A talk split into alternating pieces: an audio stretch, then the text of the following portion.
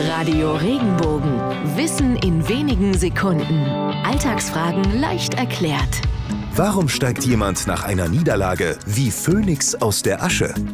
Sich nach einem schweren Schlag wieder zu erholen und in neuem Glanz zu erstrahlen, ist besonders schwer. Doch schafft man das, steigt man wie Phönix aus der Asche.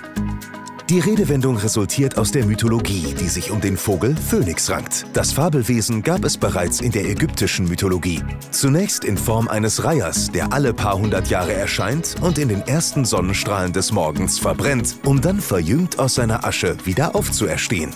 Griechische und römische Autoren verbreiteten die Sage um den Phönix weiter. Zum endgültigen Symbol der Unsterblichkeit wurde der Phönix dann in der Spätantike. Bei den Christen wurde er zum Sinnbild der Auferstehung.